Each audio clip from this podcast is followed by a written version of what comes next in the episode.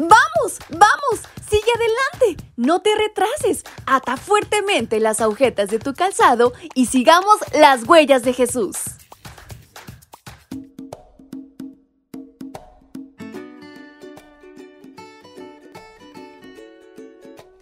Buenos días mis pequeños y grandes, ¿cómo están en esta mañana? Es un gusto enorme para mí poder saludarles nuevamente en este su devocional para menores y adolescentes. Su amiga Fabi les acompaña y les da la más cordial bienvenida a esta su reflexión, que lleva por título Rebelión en el desierto.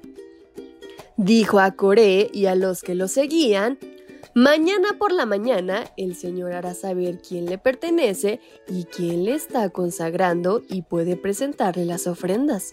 Solo podrá presentarle ofrendas aquel a quien él escoja. Libro de Números capítulo 16, versículo 5.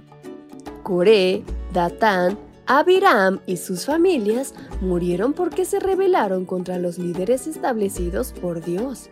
Cuestionaron el sacerdocio de Aarón y quisieron ocupar su lugar. Este incidente tomó por sorpresa a Moisés, pues los rebeldes eran levitas quienes ya ejercían un ministerio muy especial. Mas no contentos, encabezaron una revuelta con 250 personas. Los cabecillas actuaron locamente. ¿Qué podían esperar la gente de ellos que al recriminarle a Moisés se atrevieron a afirmar que los habían sacado de una tierra que destilaba leche y miel para hacerlos morir en el desierto?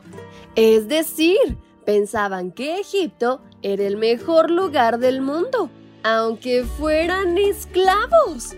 La familia de Aarón era la única elegida para ejercer el sacerdocio. No dependían de cuán buenas fueran otras personas o de cuántos seguidores pudieran reunir. Así que Moisés esperó a que Dios actuara. Y así ocurrió. Esta fue la oportunidad divina para corroborar el llamamiento original al sacerdocio y eliminar tajantemente a ese grupo de revoltosos.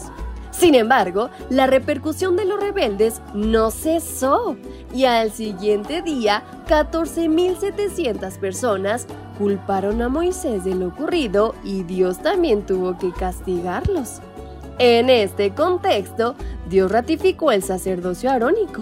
Moisés solicitó que le trajeran una vara de cada tribu.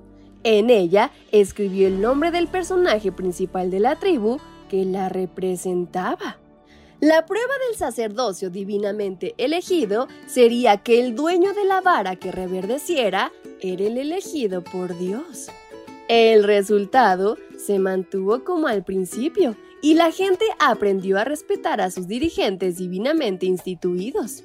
Debemos tener en alta estima a los siervos de Dios. Quien se atreve a murmurar contra ellos, murmura contra Dios.